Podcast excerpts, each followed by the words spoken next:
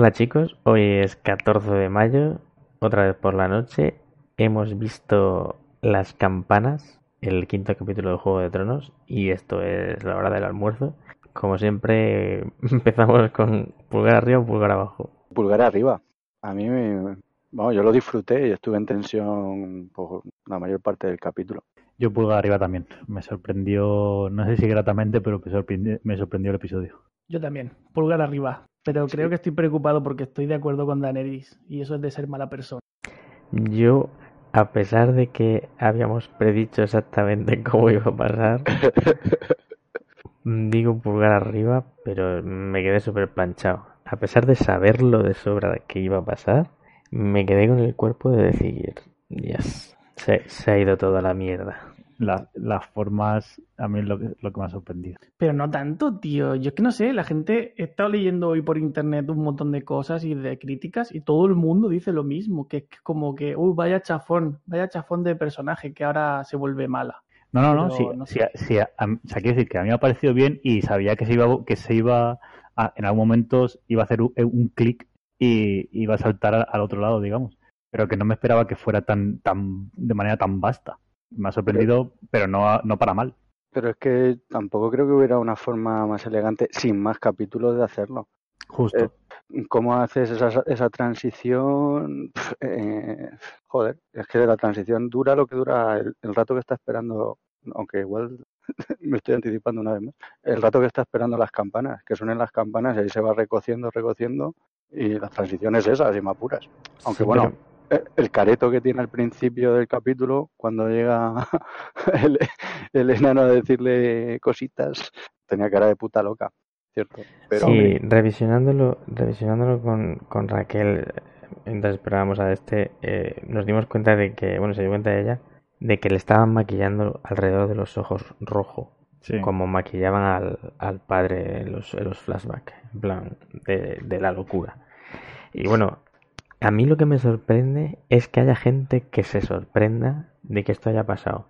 Mm. Cuando la reina loca era una teoría que estaba sobre la mesa desde el principio y, y es un personaje que ha ido dando bandazos. Lo que pasa es que mola mucho que sea despiadada cuando a, a quien está matando son esclavistas y cosas así, Justo. pero cuando se vuelve despiadada para matar a, a gente que no es esclava de nada ni tiene culpa de nada, pues nos sorprende, ¿no? Es el mismo Mira, Yo personaje. lo siento, pero si algo he aprendido en esta serie es que si vas de buenas, la palma. O sea que yo por mí, yo creo que lo ha hecho como debería de ser, tío, quemándolo todo y poquito a poquito hasta que, hasta que llegas al final, tío.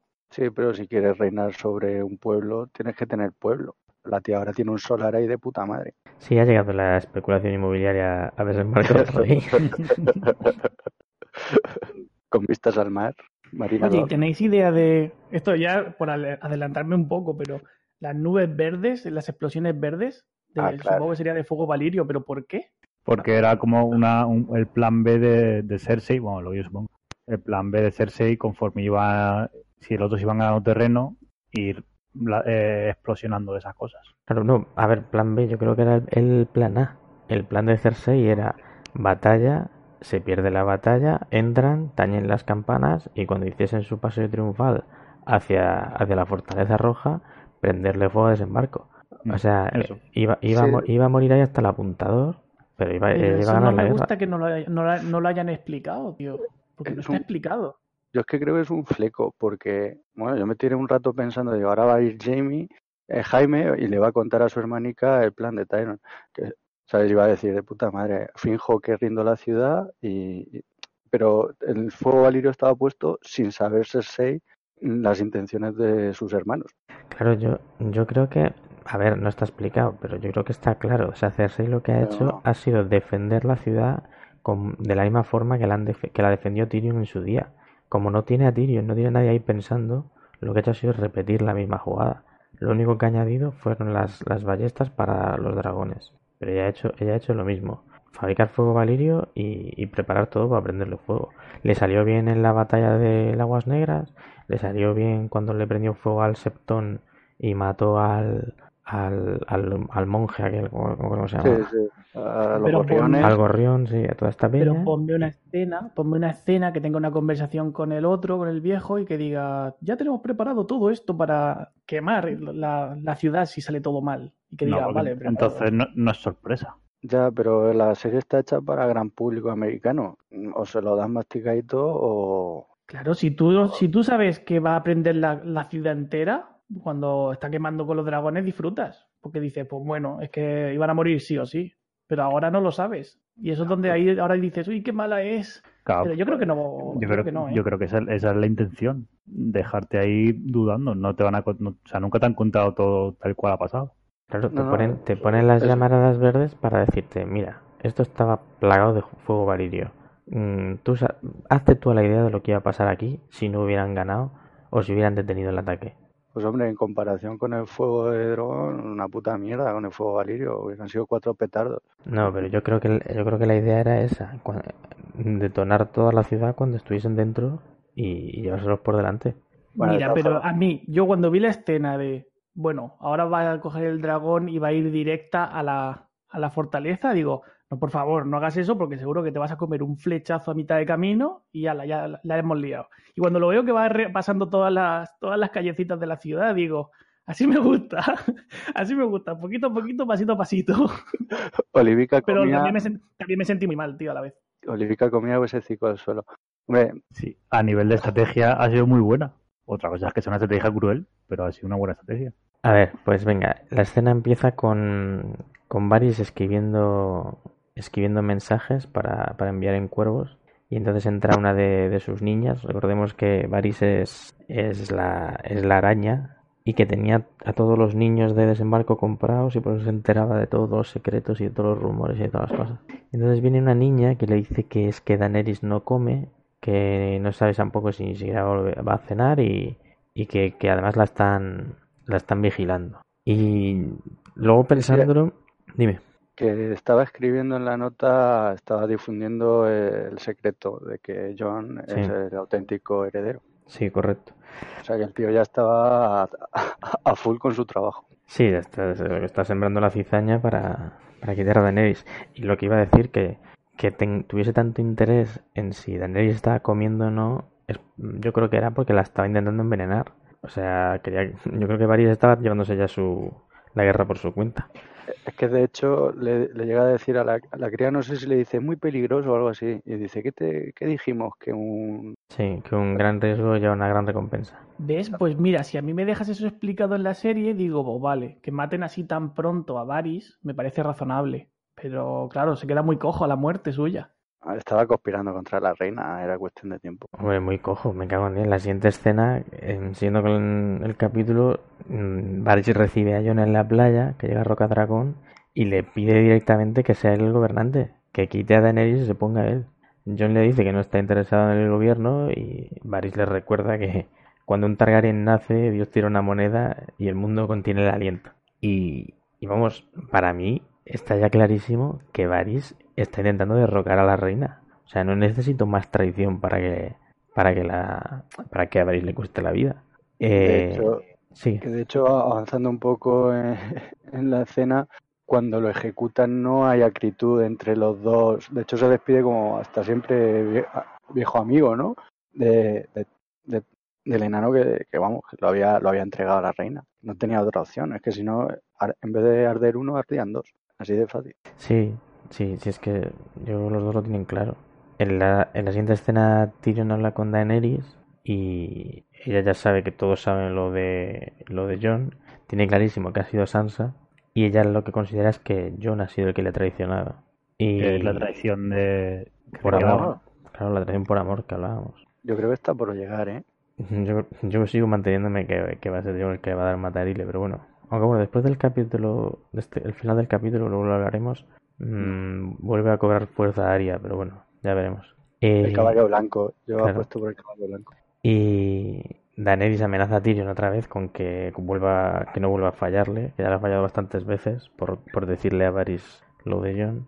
Y Tyrion le confiesa que Varys está, ya la ha traicionado completamente. Y en la escena siguiente, como estábamos comentando, ejecutan a Varys, Tyrion le confiesa que ha sido él, que se despiden, como dice Manu, como amigos, pero, pero Dracaris. Que, no, no sé, mo- morir quemado no es de lo más clemente. ¿eh? En realidad yo, no creo mueres, que, yo creo que es la mejor forma de morir, tío. no mueres por las quemaduras, mueres por- de asfixia. Oh, Bueno, mucho eso- mejor. eso- Mucho mejor. Eso sí te queman en una hoguera, pero si te quema un dragón con una palma en la Sí, cabeza, bueno, no sé sí. yo. Ni te enteras, tío. Directamente No, no. te deshaces. Después de ver lo que le hace a, la- a las edificaciones, retiro lo dicho. Vale, pues en la siguiente escena Dani le da a Gusano Gris la única posesión de Missandei y este la tira al fuego. Nos enseñan un poco que Gusano Gris ya no quiere saber nada, que lo que quiere es ver el mundo arder. Y entra Jon, Gusano Gris se va y Daenerys le dice que, que solo se puede gobernar con amor o con miedo y que ella no tiene amor imponiente, que solo, que solo infunde, infunde miedo. Y aunque Jon le dice que él le quiere y que es su reina, cuando se intenta besarle se separa. Y Daenerys le dice, pues entonces que sea con miedo. O sea que al final la culpa va a ser de John. La culpa es de Jon. Ya lo dije, Claro, por, lo dijimos por en no, el... Dime, dime. no a, su tía. No, lo dijimos en el capítulo Mm. anterior. Solo tenía que callarse y no contárselo a sus hermanas. Mm. Eso es el desencadenante de todo. Sí, sí. Bueno, si, pues si tiras un poco más para atrás es Bran, que insiste en decírselo. Si Jon no se entera, no pasa nada de esto. Bueno, Bran que sabrá todo lo que pasa. Y, y él y su hermana Sansa en este capítulo no se les ha visto. Bran está sentado ahí con una mantica pegado al árbol y cojonado de la risa. Con sus pipas. Vale, la siguiente escena, Dani cree, están, hay, un- hay una especie de reunión antes del combate y Daenerys cree que si el pueblo fuese inocente se habría rebelado contra Cersei, pero que no lo hacen. Tyrion le pide que no destruya la ciudad, pero Daenerys cree que eso es una muestra de debilidad y que liberar la ciudad a su manera es una muestra de clemencia. Y Tyrion le pide otra vez que, en caso de que suenen las campanas, que, que detenga el ataque. Y aunque, bueno, no, iba a decir, parece que Daenerys asiente, no, Daenerys dice que sí con la cabeza, pero luego ya sabe lo que pasa. Además, dice que sí a la cabeza, pero mirando a, a Gusano Gris. En plan de... Sí, Sí, sí. claro, parece que le está dando la orden de, de hacer caso, ¿no? De que, de que detengan el Tío, ataque si gusano. suenan, pero Gusano Gris es el puto amo en este capítulo, tío. Por lo menos a mí me ha parecido eso. ya veo que estás muy, muy a favor de los, de los mata inocentes. Pero es que, pero tío, esa ese poder de decisión, de decir, no hay duda, que dice para adelante, pues para adelante. Eso, eso está de puta madre. Hombre, está castrado y su amor platónico ha muerto. Yo creo que está Poco claro. le queda. Vale, en la siguiente escena vemos a, a Arya y al perro entrar en desembarco, que ven aquí super, andando despacito, como si fuese, como si estuviesen en casa. Y, y después la siguiente escena es Tyrion liberando a Jaime. Le, le explica, le intenta explicar cómo salir de desembarco con Cersei y le pide que haga sonar las campanas para frenar el ataque. Y Jaime le dice que a él le dan igual el ataque, los inocentes y todo. Que ahí, bueno, luego, luego voy a contar el, el cómo escapar o por dónde escapar, que es una ruta secreta. sí. Me río yo de la ruta secreta que está con antorchas iluminadas. Ah, Ah, porque el, el bedel, el bedel de desembarco. Bueno, eh, Jaime le insiste con que Cersei solo ha hecho el mal por, por sus hijos y por, por protegerlos. Y Tyrion le, le dice que se deje de tonterías, que la ciudad va a caer y que, y que intente, sal- y que intente salvarse. Y Jaime le dice que esto le- que liberarle le va a costar la vida y le dice, Tyrion le dice que a cambio de un millón de inocentes valdría la pena. Y luego tenemos la, la despedida de Tyrion de Jaime, que le da las gracias por haberle defendido cuando eran niños y tal. Pero qué bueno, ¿eh? Cuando dice, no, no, pero sí es que, sí es que ha perdido, es que va a ganar, es que no hay duda. Ese, ese punto de vista, tío, es que es buenísimo. O sea, esa seguridad de decir, pues es que tiene un dragón, tío, es que va, es que lo va, Claro, pero lo va a destrozar todo, tío. a mí sí, pero el, el dragón que cayó cayó con una facilidad pasmosa. Yo no lo veía tan claro. Por muy seguro que estuviera él. Pero yo creo, yo creo que estaría, el otro lo derribaron porque estaba en modo paseo. O algo Estaba así. cojo. No, pero también estaba medio cojo. Estaba herido A ya. lo mejor estaría planeando y ahora estaba en modo ataque. En este capítulo ha estado en modo ataque totalmente y eso es imposible de darle. Pero a lo mejor si va planeando por ahí en plan paseíto, ta, ta, ta, a lo mejor ahí sí que le, pega, le puedes pegar fácil. La, yo la escena, la escena del capítulo anterior, yo la interpreto como que eh, Daenerys va totalmente confiada, no cuenta con la flota del hierro, ni mucho menos piensa que un puñado de barcos puedan matar un dragón, porque ella ha visto una ballesta. Ha visto una ballesta en la batalla con los Lannister en Alto Jardín. En la vida se espera que eso esté plagado de ballestas. Entonces no va preparada ni va atenta. Pillan por sorpresa a los dragones y en la primera ráfaga le da un dragón.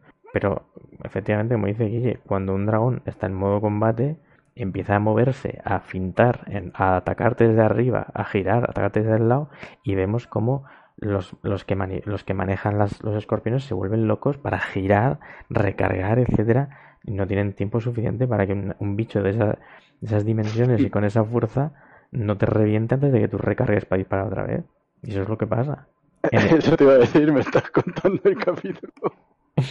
es que... Sí, sí, es lo que luego pasa. Pero no sé, yo tenía en ese momento, yo no lo veía tan claro, tan desequilibrada la batalla. Además, uno está encerrado detrás de su fortaleza, un dragón cayó relativamente fácil, eh, pues yo qué sé, tenían que pasar. Ese dragón tenía que haber caído en el capítulo 3. El capítulo 4 ha sido simplemente para hacerte ver que a lo mejor hay posibilidades de perder. puede ser, puede ser, puede ser, sí, para sembrar la duda. Pero bueno, sigamos con el capítulo. Vale.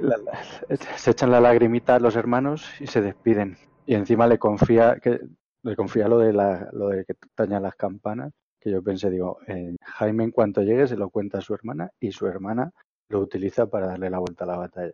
Otra vez los pagafantas estos, fiándose, intentando salvar a su hermana. La verdad es que sí que sí que me esperaba un poco más de Cersei, pero es que en el fondo es que como ha sido tan recelosa todo, todo el tiempo, no, no tenía asistencia.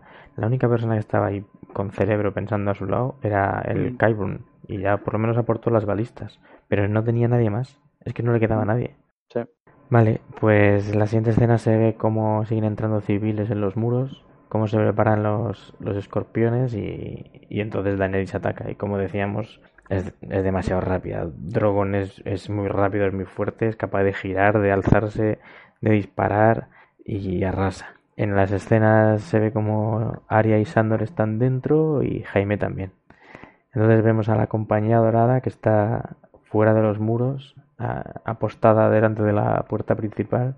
Se empiezan a ir explosiones a lo, a lo lejos y de una explosión revientan la puerta, se carga media compañía dorada y, y el norte carga. Muy guapo, por cierto. Sí, la verdad es que, o sea, a nivel técnico el capítulo... Está, a nivel de fotografía está muy bien hecho. Ha sido espectacular.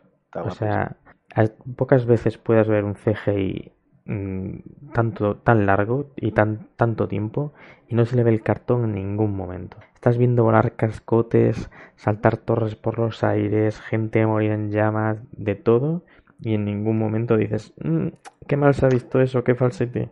Sobre todo las escenas cuando se ven a, la compañía dorada como hormiguitas y el dragón tirándole fuego. Eh, o sea, el rollo visto desde arriba me parecían brutales. Sí, a mí me, encantó. Me encantó esa, esa toma. Es brutal. ¿Qué es eso? Son hormiguitas para la reina. Una pasada. Y, encima que estás deseando ahí a los polvos. Y eso que en ese punto aún, aún no está al 100% modo dragón. Claro, Hijo putesco. Claro, en ese momento todavía está luchando contra un ejército y, tú estás ahí metidísimo diciendo, vamos a, a, tope. Eh. Vale, la, el norte carga, va arrasando por los muros y se encuentra una hueste de Lannister que ante la ante la, ante el destrozo que está causando el dragón y, y cómo están cayendo, tira las espadas al suelo y se rinden la ciudad cae por fin y suenan las campanas. Y cuando todo el mundo está cruzando los dedos mirando a Daenerys, Daenerys pierde el control y continúa el ataque. Empieza a arrasar barrios y barrios de donde solo hay civiles e inocentes. Y los inmaquilados atacan a los Lannister desarmados. Jon intenta evitar que los norteños hagan lo mismo, pero los Lannister al ver el ataque recogen sus armas y todo el mundo acaba en plena refriega. Sí, pero creo que deberíamos, yo me gustaría destacar el, el lapso ese en el que se espera que suenen las campanas y no acaban de sonar. Yo creo que hasta meten como ruidos de campana así tenues por detrás, porque yo te juro que los oía. pero, de escuchar las voces de la gente en plan de... tocar las, campanas. Eso, eso, estaba, esa tensión estuvo muy bien manejada. Y además sirvió de paso para para el, el click de Daenerys. Sí, para, para la transformación de Daenerys. Y no sé, a mí me gustó mucho. Estuve en tensión todo el rato, esperando a las puñeteras campanas. Que digo, voy yo y las toco, me cago en la puta.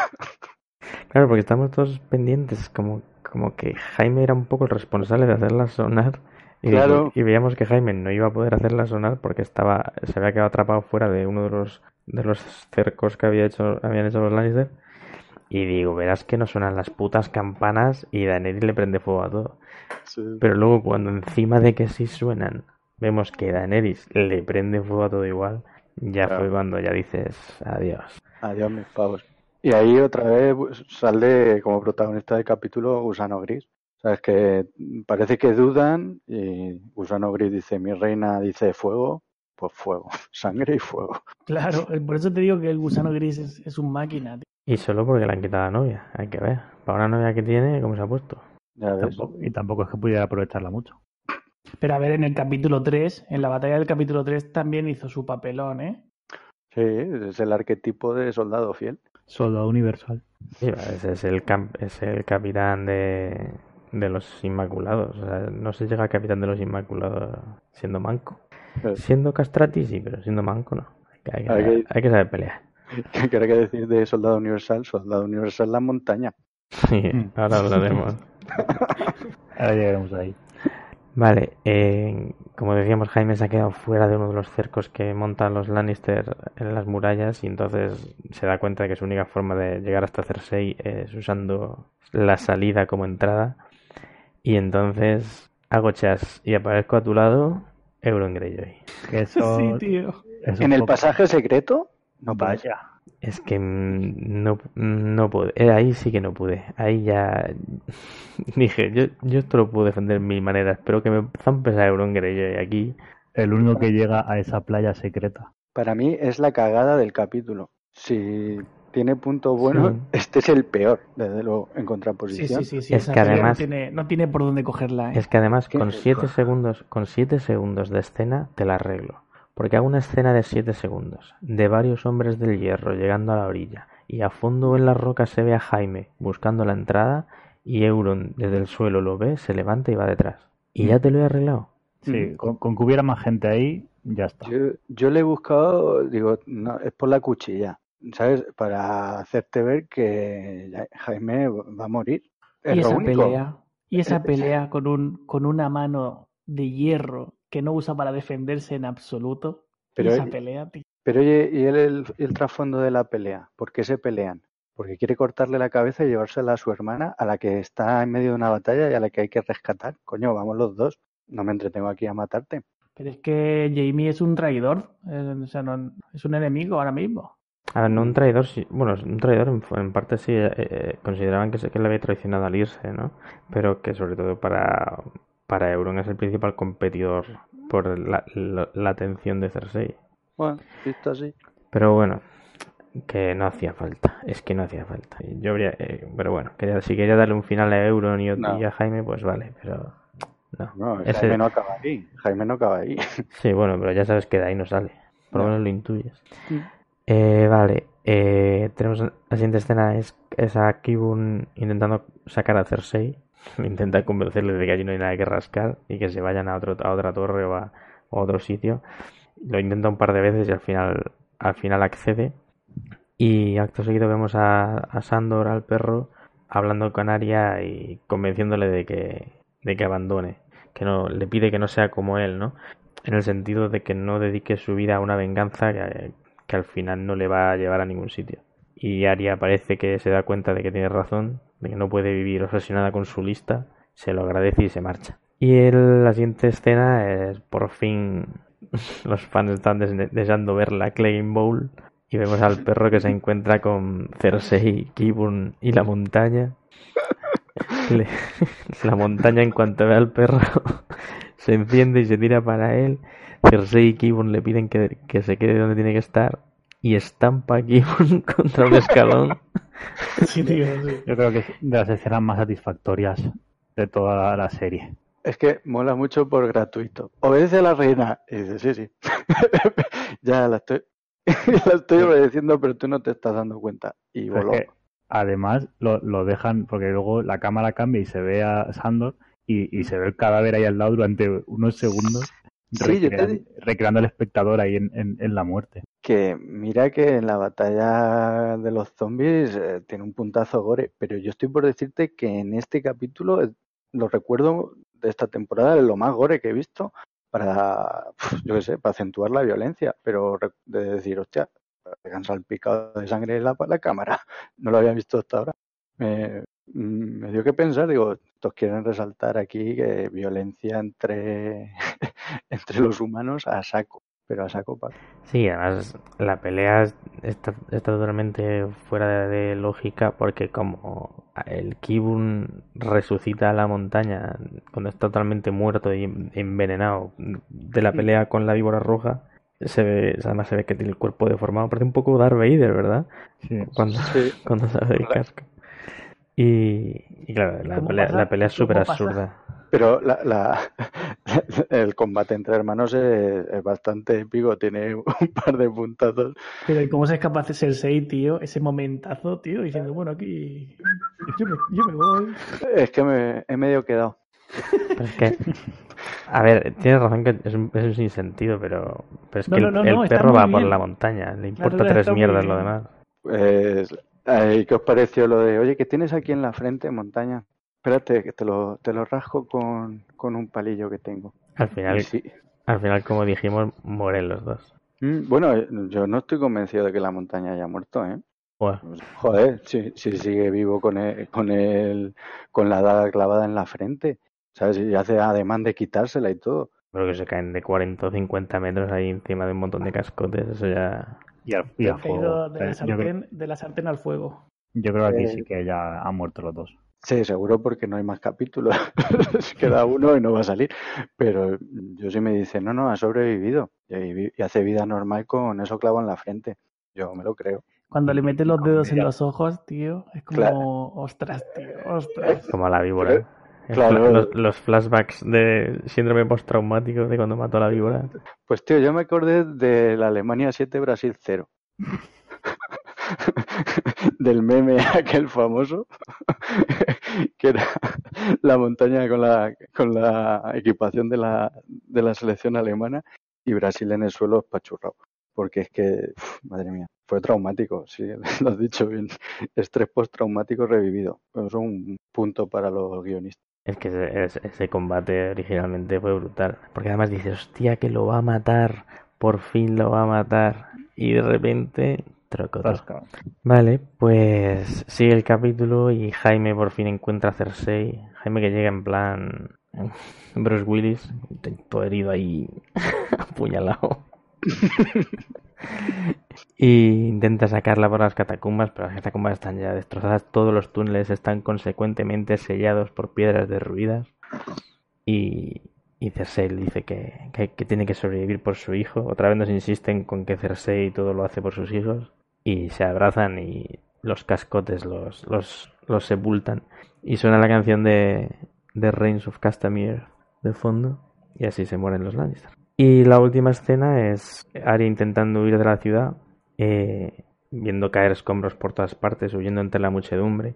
Yo creo que esta escena mm, intentaba transmitir la idea de, lo hablaba antes con Ares, la idea de que el mejor asesino de Poniente, el asesino que ha conseguido matar al Rey de la Noche, en- cuando se ve enfrascado en una batalla así en medio de la guerra, ninguna de sus habilidades sirven para nada. La guerra se lleva por delante a quien se ponga. Y la vemos Sí. correr, caerse a los pies de una muchedumbre. Hay una mujer que le intenta ayudar a levantarse.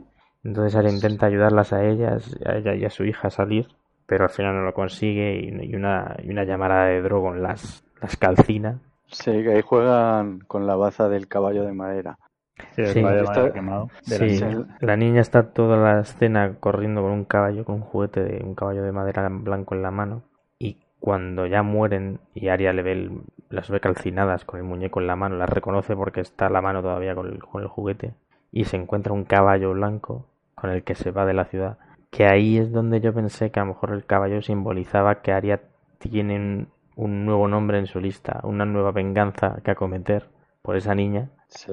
y que a lo mejor es Arya la que le la que va a abordar Daenerys. También lo que me parece es que en la escena hay como una transición entre la área que está con, contra Cersei a la área que está con, contra el tirano opresor. Ah, ahí hay una, una pequeña catarsis.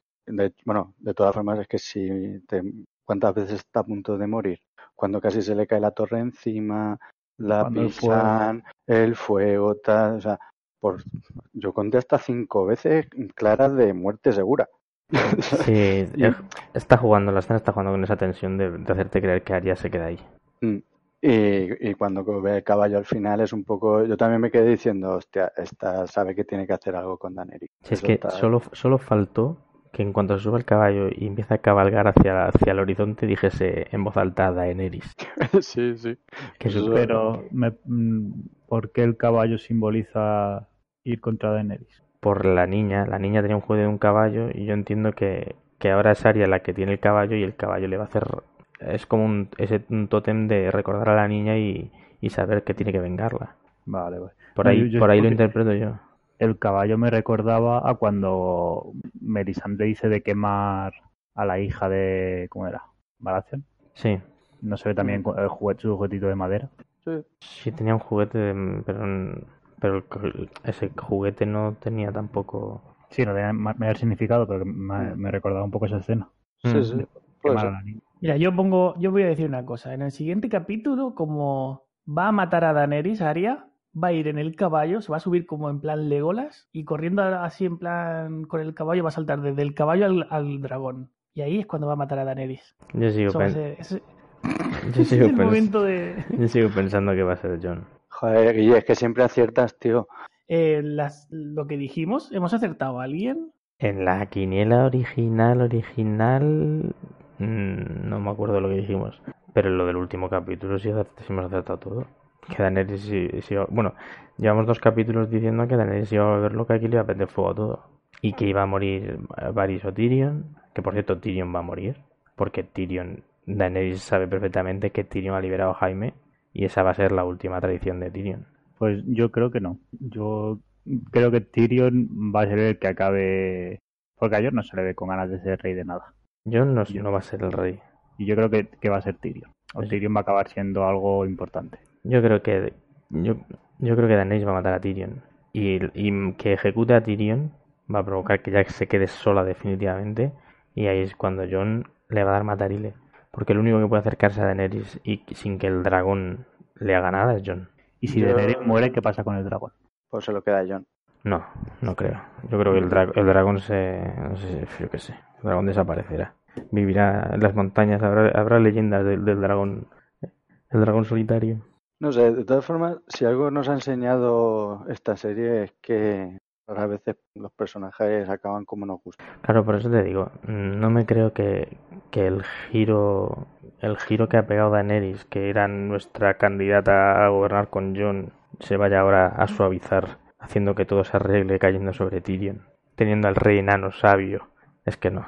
Es que es imposible que en un mundo tan, tan mezquino como Poniente acabe un enano de rey. No, me, no se lo cree nadie. Pues si no es ningún personaje querido y, y fuera alguien odiado, que continuara, que continuara Daenerys de reina, porque ya lo es, la reina de Poniente. Sí, pero ya, ya dijimos, ya dijimos en el capítulo anterior que lo, más probable es que se destruya el trono y a tomar por culo. Y se queden en siete reinos, uno o seis, porque desde Marco ya se va a la mierda. Se queden los seis reinos, cada uno por su cuenta y ya está, y se acabó la unificación y se acabó todo porque el trono de hierro lo único que ha hecho ha, sido una, continua guerra de, de, sucesión para ver quién se lo quedaba. ¿Y vosotros creéis que Jaime perro se acabó la raya?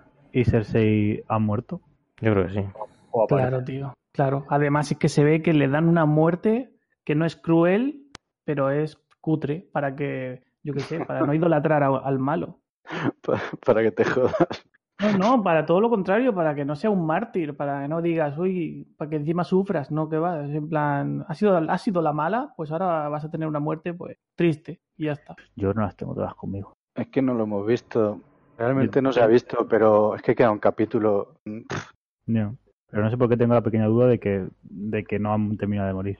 Pues porque todo el mundo muere de forma violenta y horrible, y esto no se ve y mueren de forma, como dice Guille, suave, anodina. Sí, yo creo que es eso, que, que lo que intenta lo que intentan hacer es eso, darles una muerte totalmente anticlimática, que es lo peor que les puede pasar, porque al final Cersei lo que quería era ser la reina, pasar la historia, etcétera, y, y muere siendo nada, muere sepultada, su cuerpo desaparecerá entre los escombros, ¿eh? Que por eso caerá en el olvido. Sí, puede ser. es posible. Y nada, y así de así de planchado me quedé igual al ver el capítulo.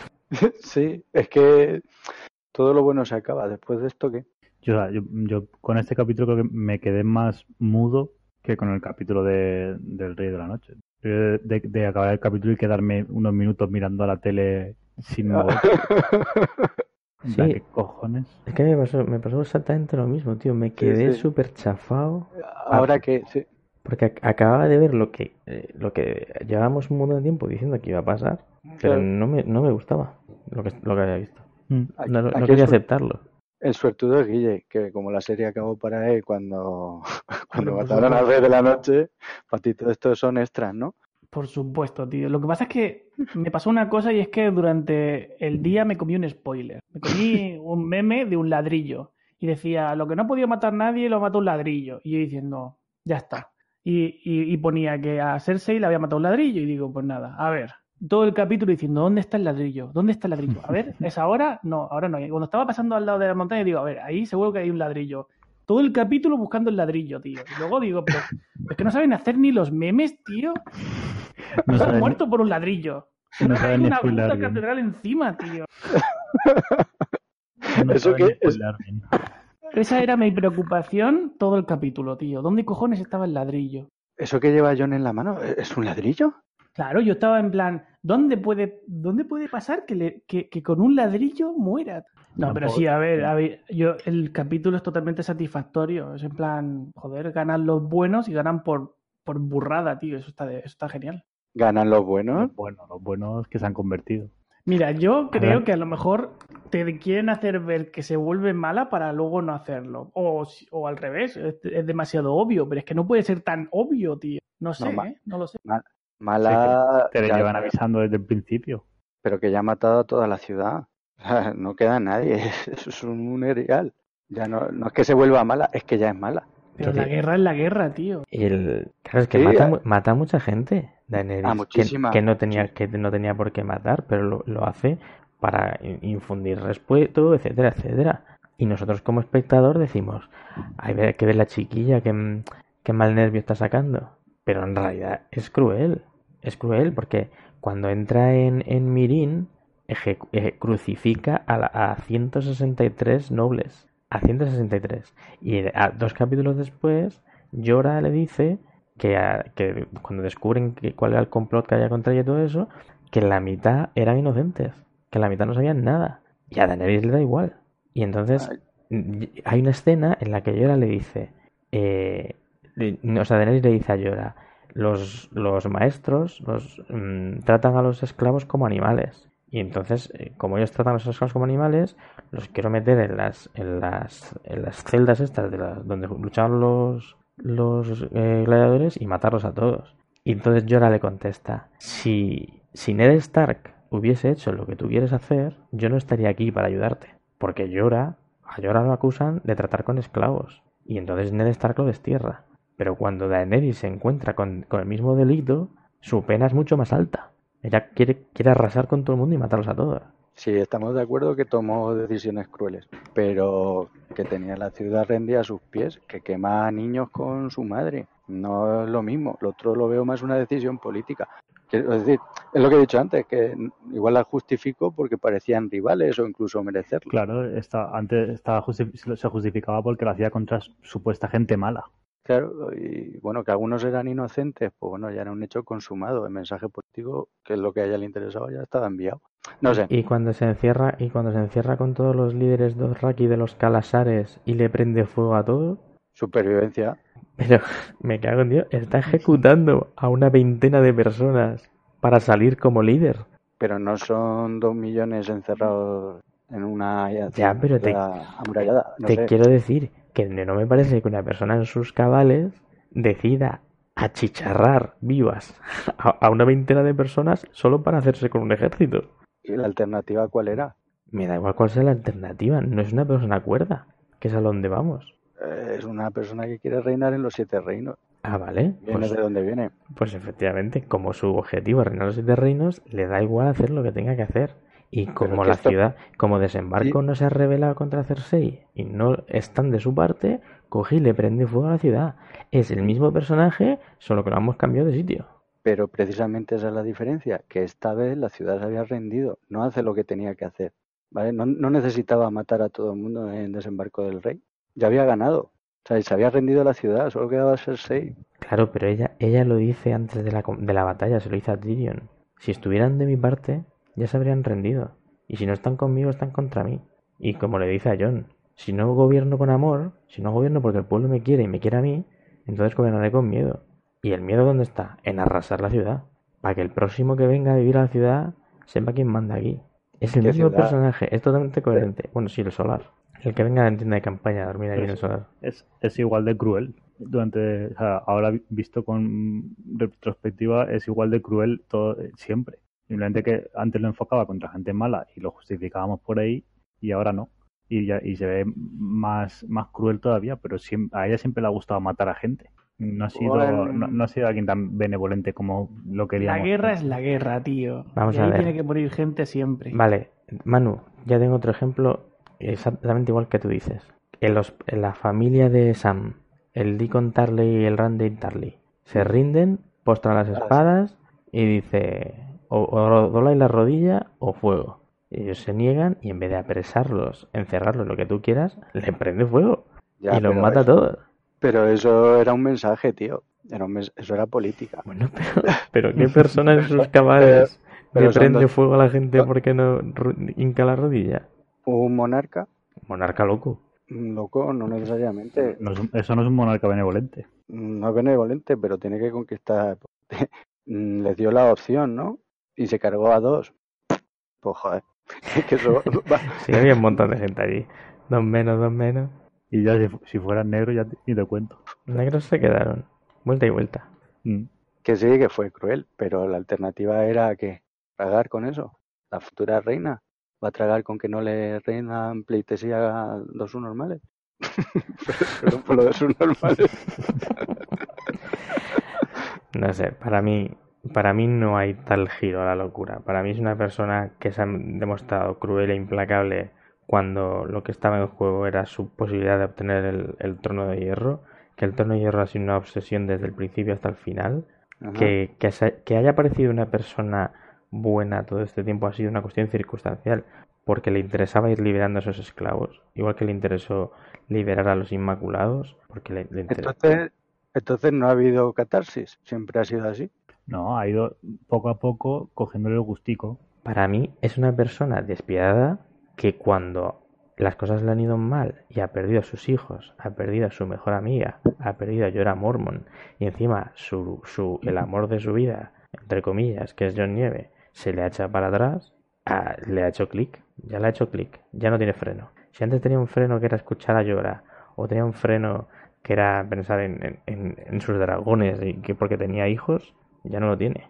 Ya no, ahí ya no hay, no hay cinturón de seguridad. Y ahora ya va a saco. Y yo creo que, bueno, siempre he estado diciendo que, que John la va a matar a ella, pero deja ver si ella no mata a John. Es una posibilidad. Mi teoría es que, es que John va a ser el que la mate a ella. Y, y que John se acaba yendo al norte por, por la escena de con, con Tormund que le dice que se vaya para el norte. Pero no me extrañaría que, que ella mate a John y que Arya la mate a ella o algo así. Ya, ya nos quedemos solos. Que, que, que la único, el único que quede sea Sansa y gobierne Davos. Oye, pues Davos es un buen candidato para gobernar, ¿eh? Pues Davos le- no ha hecho nada malo nunca, creo yo. Tiene un pasado, pero bueno, Bueno, compa- pero comparado, comparado con esto. no es un pasado cruel. Sí, la La verdad es que no tiene, no tiene sangre real ni nada, ¿no? No, pero No lo, nombran ser, lo nombran caballero, el caballero de la cebolla. No sé. No sé, está, está complicado. Yo no descartaría lo de Daenerys como reina en el trono de reino de hierro, enfrentada con Sansa en el norte y se acabó. ¿Cuál, sería la solución más sencilla, sin darle muchas vueltas a las cosas, la más sencilla. Hombre, lo más, lo más simple sería que como acaba este combate acabe todo. Daenerys se sienta en el trono, Jon Nieve se pide el divorcio de su tía y se va, se queda ya sola y ya está. Y, ¿Y ya Sansa? Sansa es la señora de Invernalia, nada Sansa más. se queda en el norte. Y Jon Nieve es el, el guardián del norte, como sus antepasados antes que él. Es que podría pasar eso así, quedarse tan, quedarse tan simple al final y decir, pues ya está, aquí se queda la serie. Pero eso sería un coitus interruptus. Yo no creo que lo que ha hecho Daenerys pueda terminar impune. No, alguien, alguien la va, le la va a castigar. Yo creo que va a ser John, porque Arya ya tuvo su momento de gloria. Es que lo realmente doloroso es que fuese Jon. De los dos. Sí, o que mueran los dos a los Romeo y Julieta. Lo que Se realmente... supone que ya no queda ningún malo, ¿no? Ya no hay ningún malo ahora mismo. Daenerys. Daenerys. Ya, pero digo, de- del, bando de los, del bando de los malos ya no queda nadie, absolutamente nadie, ¿verdad? No. Oye, No. no, no, no te equivoques que Daenerys, como llevo diciendo un buen rato, siempre ha sido malo. No, pero de, de los malos que se sabe que son malos, no, no queda nadie. Pues ya está. Entonces, ¿qué necesidad hay de buscar más malos, tío? Esto, se- esto se acaba así ya- y ya está. Porque Daenerys ha sido demasiado cruel. Se ha excedido en, la- en- en su crueldad. Claro, tío, lo que ha hecho no, lo que ha hecho no puede ser.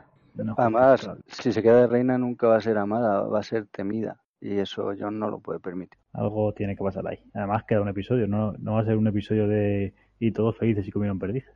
Molaría 5 minutos de capítulo y 45 de letras. Todos los que han participado en la serie ahí en plano medio. Todos los soldados de todos los episodios de todas las historias. Pues sí, porque es otro capítulo de hora y media, así que algo, algo tiene que pasar. Algo caerá. Dicen que va a haber un séptimo capítulo que es la, la gente que se va a dar de baja en la HBO cuando acabe la serie. Eso van a ser los créditos. Sí, tío. Va, va a volar la gente que... Yo es lo que me queda un poco la sensación de vacío. Y me ha pasado ya antes con otras series, como con Breaking Bad, que vale, ahora después de esto, ¿qué? ¿Qué espero yo con hype? No, no veo nada en el horizonte. Hay varias, hay varias candidatas que La pueden salir serie, bien. la serie del Señor de los Anillos, tío. ¿Qué me estás contando? Sí, van a hacer una Sí, serie. están Sí, tío. entrados. Hay varias, hay varias. Eh, HBO va a hacer una de Watchmen. Eh, Amazon está Ah. haciendo la del Señor de los Anillos, que han fichado un montón de guionistas potentes. De hecho, han fichado a varios de los guionistas de Juego de Tronos, los han fichado con exclusividad. También está la de mm, El Mandaloriano, que está preparando Disney. Man- los Mandalorianos son los del planeta de, de Boba Fett. Y, y hay otra que es la que están preparando de las crónicas del asesino de reyes, las de Quoth. ¿El nombre del viento? Ah, Sí. no jodes. Sí, eh, pues, eh, en esa está involucrado el Lin-Manuel Miranda, que es, que es compositor de, de musical de, que ha triunfado mucho en Broadway, que se llama Hamilton, Mm. y puede estar muy chula. Lo que pasa es que no va a estar inspirada en, en Quoth, sino que va a ser una, como una precuela. Va a hablar de las aventuras de... Sí, creo que va a hablar de las aventuras de, de los padres, pero no, no sé exactamente si eso es un rumor o si se ha confirmado o qué. Si no, iba a pasar lo mismo con Juego de Tronos, que esperando al último libro Eso te iba a decir, el tercero no ha salido. No. ni se espera. Claro, por eso hacen la precuela antes. Pero que lo, lo, lo que no entiendo yo tampoco es cómo va a terminar el- con el tercer libro, No todo lo da- que tiene que no da- contar. No da con un libro para contar todo lo que queda por Este tío ha pedido un adelanto a la editorial y está viviendo ahí de lujo. No está escribiendo una. Está esperando a que le pase lo de lo que le pasa a Jorgito de R. Martin, que alguien le, le empiece a pagar royalties por series y, y no le. no- Lo de Joseph R. Martin no tiene nombre, la verdad. Porque está escribiendo precuelas, está escribiendo de todo, pero menos terminar el libro, lo que sea. No sé, creo que ha escrito un manual que se llama Cómo ser un experto en procrastinación. Ay, ay, ahora la gente está diciendo que es que tiene un acuerdo firmado de, de no sacar el libro hasta que termine la serie. no sé. Pero vamos, me Sí, parecería claro. muy, me parecería muy contradictorio, Eso suena a excusa. totalmente. En fin. Pues nada, chicos. Yo creo que me ir retirando. No sé si nos queda algo en el tintero. No, si ya solo, solo nos queda ver cómo mierda.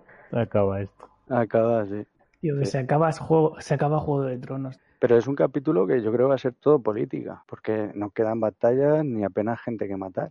O sea, que va a ser Sí, todo trama política, creo. es- espero que Sí. esté bien escrito, porque ya no tendrán que gastar mucho en CGI ni capullas.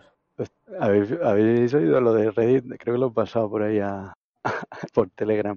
Que por lo visto en Reddit habían conseguido que en las búsquedas de si buscan mal guionista aparecen en los primeros puestos los de Juego de Tronos Sí. a iniciativa de esta gente. Y la verdad es que en primera instancia me ha parecido gracioso y luego digo, hostia, es que no es fácil. La gente tiene muchas ideas preconcebidas y cómo cierras esto en, en seis capítulos de una hora. Sí, había otro meme de los escritores de Lost escribiéndoles a los de Juego de Tronos en plan de, ah, que no es tan fácil. A ver, es que hay, hay, hay gente que tiene las ideas muy, muy confundidas a, ese, respecto. Porque lo primero es que el, el final que ellos han hecho es el final que les cuenta George R. Martin para la historia. R. R. Martin se sienta con ellos y les cuenta cómo va a ser su historia. Y ellos lo convierten en capítulos. Pero ellos no escriben los guiones. Ellos contratan a guionistas y de los mejores. Como he dicho antes, Amazon se ha, pagado una morterada de dinero para llevarse a un par en exclusividad para su serie Señor de los Anillos. O sea que esos guionistas están súper bien considerados en, en- en Hollywood. O sea que llamar a los, a los showrunners, que se llama, al, al Vice y al otro, al D&D, llamarles malos guionistas, sí, es que no, no, no tiene pie ni cabeza. Claro. Y luego la gente se queja. Es que han querido hacerlo muy rápido. ¿Por qué hacen solo seis capítulos? No sé qué. Eso no funciona así. Cuando ellos dicen, vamos a por la última temporada, HBO les dice, vale, tenéis mm, 200 millones o 300 millones, los que sean. Gastarlo como os dé la gana. Y ellos empiezan a echar cuentas de todo lo que tienen que hacer. Hay que hacer esto en CGI, esta batalla, estos dragones, necesitamos barcos con ballestas, necesitamos reventar una ciudad entera. Y eso empiezas a restar y a consumir presupuesto. Y la única solución que tenían es hay que contar toda esta historia a saco. Y hay que contarla en seis capítulos de hora y media. No, no nos da para más. Y la gente, la, no, la gente No, se, esa se- parte no claro, la entiende. se piensa que, que, que joder, si esta serie tiene muchísimo éxito, mm, seguro que tienen un montón de dinero y que, y que querrán estirar el chicle y tal. No, todo lo contrario. Porque tú tienes ahora una, una recua de actores que cobran un millón de pavos por capítulo y se te va, se te, se te come el presupuesto. Y si intentas hacer otra temporada más, vuelve a firmar contratos con ellos que te piden el dinero que quieran pedirte porque no te puedes permitir que John Nieves sea otro actor o que Cersei sea otro actor porque es que no puedes. Entonces te secuestran por dinero, te secuestran por agenda. No, es que yo no puedo rodar en mayo porque tengo una película. Y es una Sí, puta muere. locura. Mueres de éxito. Claro, y entonces ellos tienen que cerrar. Tienen que cerrar en una temporada y con el presupuesto que tienen. Y te comes lo que te tienes que comer. Y vamos, a mí que me diga alguien qué serie ha visto que la temporada final le hagan capítulos de hora y media que son superproducciones, cada, que son como películas cada capítulo de este nivel. Ninguna. Esto que estamos viendo yo creo que no se puede comparar. Es que no, no, hay, no tiene precedente. Y eso, y eso es de valorar. Yo entiendo que se ha acelerado todo y, y a veces la historia pues ha salido perjudicada porque no, no se cuenta bien. Pero hay que elegir. Pueden hacer un gran hermano con los actores de 24-7. y así ya, pues, que la gente vea todo lo que quiera, tío.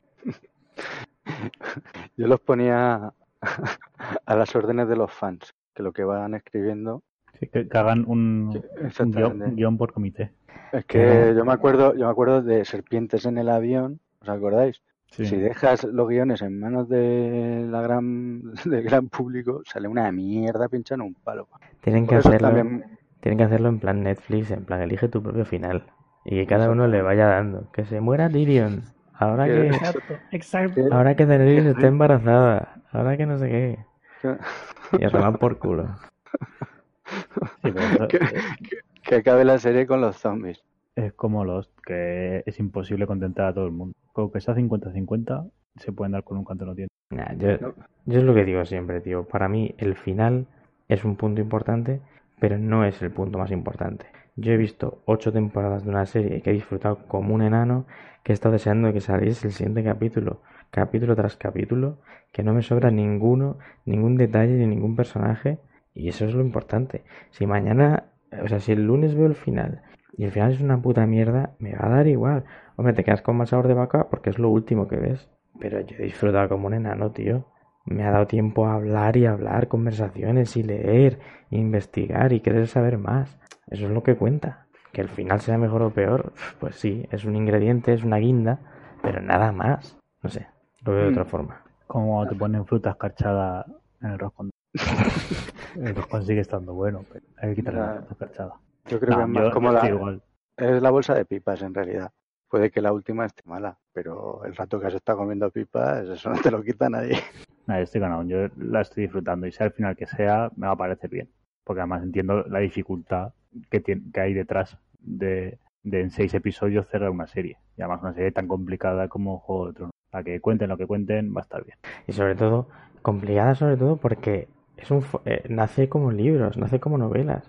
Y ese formato hay que trasladarlo a audiovisual, que ya sabemos que siempre es un desastre, porque o sacrificas una cosa o sacrificas otra. Y cuando leamos las batallas en el libro, serán más detalladas, veremos más cosas, más metáforas, más mensajes, o los diálogos más trabajados, más largos, todo el tiempo que necesite, todo lo reposado que necesite. Pero aquí no puedes hacerlo. Se pegue una fiesta cuando acabe, acabe eh, la serie y le dé un infarto y ya nunca saque el libro. No te extrañe. Eso sería gracioso, ¿eh? Todo puede ser. Bueno, siempre nos quedará la serie. De todas formas, esto es como Fast and Furious 8, pues que el libro siempre está mejor. Está muy- Dentro música. She's just a girl and she's on fire. Hotter than a fantasy. Lonely like a highway. She's living in a world and it's on fire. She knows she can fly away. Oh,